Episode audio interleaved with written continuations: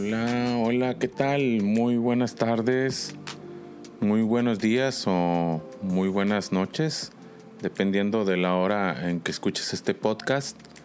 Yo soy el doctor Aaron Puente, soy médico psiquiatra psicoterapeuta y quiero que retomemos esta actividad de los podcasts eh, que he ido como que dejando un poquito para los espacios que tengamos disponibles en el trabajo.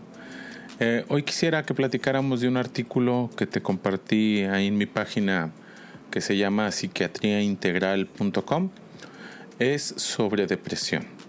Y lo que quiero que platiquemos en este artículo, eh, o de lo que habla el artículo en sí, es de cómo apoyar a un amigo que sufre de depresión. Es un tema muy interesante porque a todos nos ocurre, digo, a mí como especialista también, con gente cercana a mí, eh, amistades de, todo tipo, y me refiero inclusive de gente que se dedica a la salud mental o de gente que no tiene nada que ver con aspectos de psiquiatría o psicología, que los vemos y definitivamente nos parece que están pasando por alguna circunstancia especial que los pudiera estar eh, induciendo a tener algún tipo de trastorno del estado de ánimo. Pero bueno, no es el foco nada más del artículo, también se refiere obviamente a la gente que no se dedica a nada de la salud mental, pero que tiene una persona cercana, pareja, amistad o amigo que está pasando por algún periodo de alteración del estado de ánimo que requiere manejo, pero que no se sabe cómo sugerirle que lo haga. Muy bien, pues empezamos con el tema.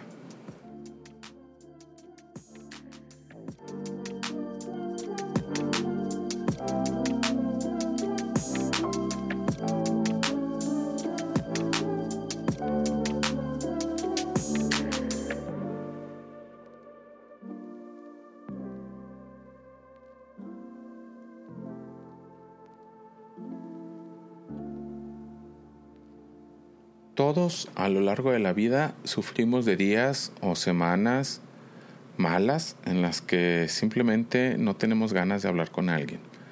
Y bueno, eh, aquí en el artículo menciona que hay algunas áreas dentro de la salud mental o de especialistas en el área que dicen que esto no está tan mal en algunos casos porque son periodos que nos ayudan a recapacitar en relación a nuestras vidas o a lo que estamos haciendo, o también nos ayudan a considerar si debemos de poner más atención en nuestra persona, eh, que puede llegar a ser realmente terapéutico o incluso enriquecedor para uno mismo, porque podemos llegar a descubrir cosas nuevas en nuestras vidas o en nuestra forma de comportarnos, que requieren cambios y que no se hacen si no se pasa por este periodo de tiempo. Por lo general, cuando alguien está mal emocionalmente, suele alejarse de sus amigos y otros seres queridos y esto puede ser perjudicial para la salud. Las personas que están clínicamente deprimidas tienden a sentirse desesperanzadas. En algunos casos se sienten inútiles y agotadas, inclusive por las funciones del día a día. La depresión puede afectar muchos aspectos desde el trabajo hasta el sueño y los hábitos alimenticios.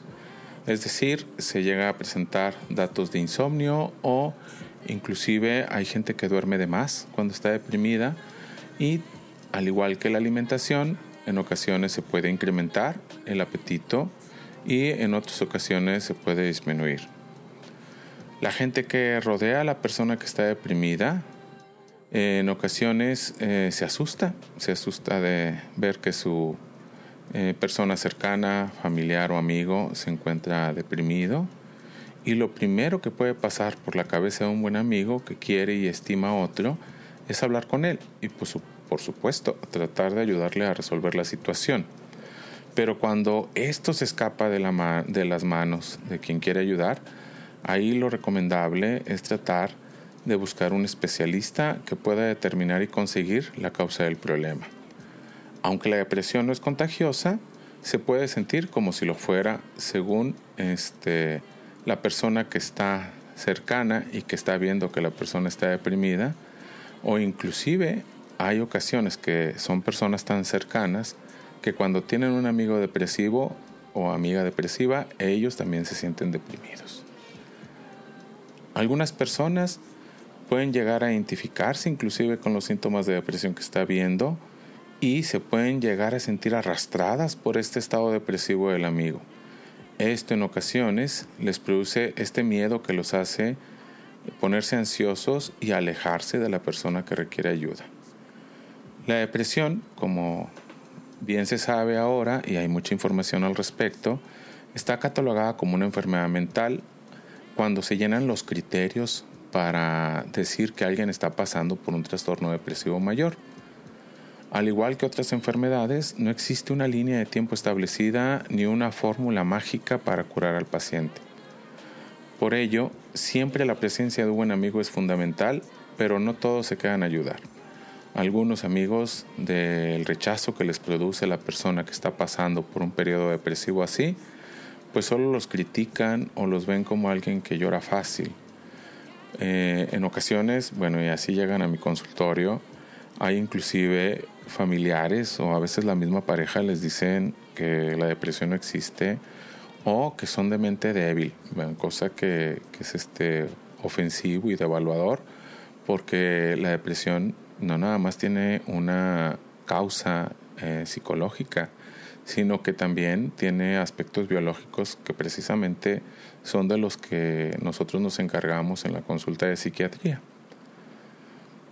no todos los casos de depresión son iguales, ni todos los amigos son iguales. A algunos amigos les puede resultar difícil ver al otro con tanto dolor, y este sentimiento incómodo puede llevar a la frustración y a la creencia equivocada de que la persona deprimida no intenta mejorar, por lo que muchos se alejan, no nada más por la ansiedad o el identificarse con los síntomas, sino también por creer que la persona que está depresiva o que se encuentra en un estadio así lo está porque quiere. La depresión puede hacer que una persona aleje a los amigos que están tratando de brindarle apoyo y eso es algo que también puede ser característico de la persona o puede ser un tipo de defensa que la persona utiliza para que no lo vean así, aunque no sean los sentimientos reales del que está deprimido. Eh, si esto llegara a pasar, generalmente lo que se sugiere es que se busque reunir al círculo cercano de la persona que está deprimida o que se ama y luego invitarlo a charlar para que podamos sin prejuicios y sin señalamientos eh, poder abordar el tema. Se debe tener mucha paciencia porque las personas pueden ser difíciles cuando están deprimidas y no se debe de tomar lo que digan o hagan, o hagan como algo personal. Eh, sobre todo es posible que la persona, como ya te lo dije ahorita, no sea consciente de que lo está pasando mal o de que se encuentra en un periodo de depresión y puede que en ocasiones ni siquiera le importe.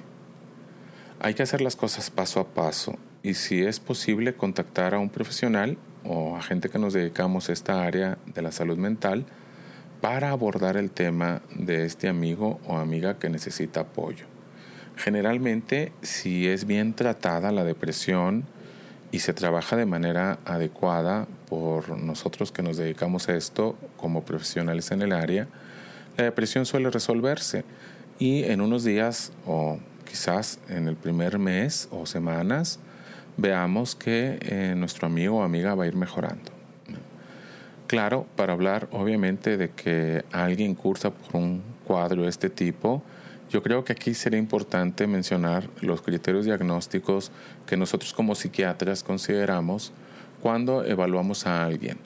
No siempre se medica a la persona, no siempre se requiere este manejo de medicamentos controlados. Sin embargo, en la mayoría de los casos, si se llenan los criterios adecuados, pues lo ideal es apoyarnos con un fármaco.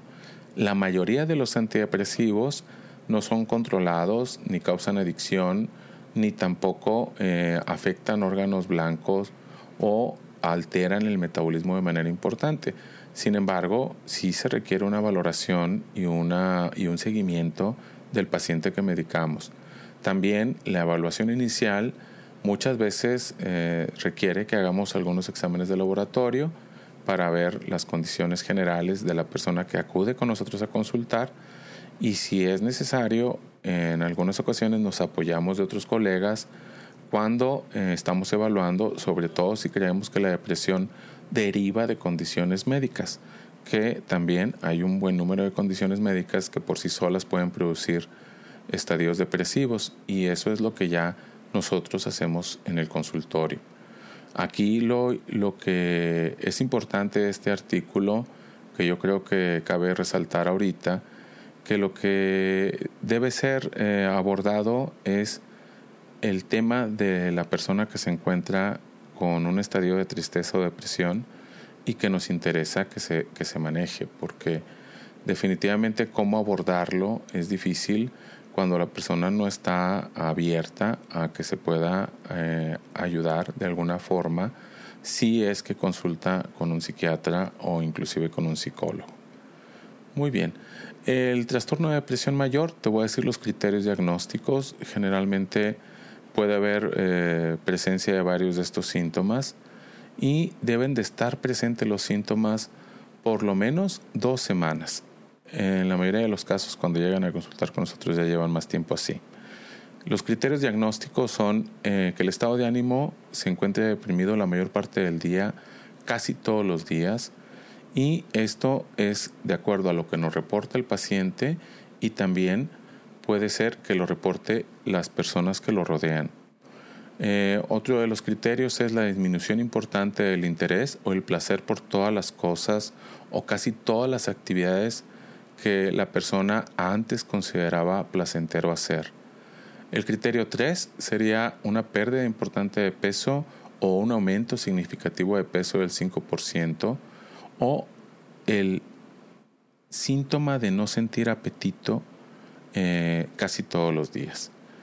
Insomnio o hipersomnia es otro de los criterios que también se presenta casi todos los días. Agitación o retraso psicomotor casi todos los días, observable por otros y también percepción del paciente mismo. Fatiga o pérdida de energía casi todos los días. Sentimientos de inutilidad o culpabilidad excesiva o inapropiada, que puede llegar a ser en ocasiones hasta un poquito delirante y que esto se presente todos los días. Disminución de la capacidad para pensar o concentrarse o para tomar decisiones casi todos los días a partir de la información subjetiva que nos referimos a lo que percibe el mismo paciente o de lo que ven los demás en el paciente. Y pensamientos de muerte recurrentes no solo miedo a morir, sino ideas suicidas recurrentes sin un plan determinado o algún intento de suicidio o un plan específico para llevarlo a cabo. Los síntomas generalmente causan un deterioro significativo o un deterioro en lo social, laboral u otras áreas del funcionamiento del paciente, inclusive las cuestiones académicas. La circunstancia de sentirse así no debe estar asociada exclusivamente a algún manejo farmacológico o alguna otra enfermedad médica. De hecho, en el Manual Diagnóstico y Estadístico de los Trastornos Mentales existe un apartado donde se consideran las enfermedades médicas como causantes de depresión. Muy bien, pues esto que te dije ahorita al último son los criterios diagnósticos que vienen en el Manual Diagnóstico y Estadístico de los Trastornos Mentales, el DSM-5, y son los criterios que nosotros abordamos en el consultorio para poder diagnosticar a alguien con un trastorno depresivo. También en algunos casos aplicamos escalas eh, para evaluar síntomas depresivos. Existen varias. Existe la escala de depresión de Beck, la, escala de síntomas depresivos de Hamilton, el MADRAS, que es otra de las escalas que aplicamos mucho en investigación. Pero aquí eh, la parte importante, aparte de identificar los síntomas, y de lo que estamos hablando exclusivamente del artículo este que se puso ahí en mi página de psiquiatría integral, es que tú como persona cercana a quien está pasando por un cuadro de alteración del estado de ánimo, pues puedas abordarlo de diferente manera para que a fin de cuentas lo que le solicites es que por amor que le tienes o por el interés que tienes en él o en ella como persona allegada, es que se atienda, es que no deje que el cuadro lo siga deteriorando o lo siga detrimentando. Y hacerle entender pues de que la depresión es una enfermedad mental, no es normal que la gente dure tiempos de más de dos semanas eh, con tantos síntomas y con tanto deterioro. Tampoco es algo que eh, no se pueda resolver independientemente de la, de la causa. La mayoría de nosotros, de todos nosotros, eh, mejoramos de situaciones depresivas porque nuestro organismo tiene la capacidad de restablecerse o de reequilibrarse.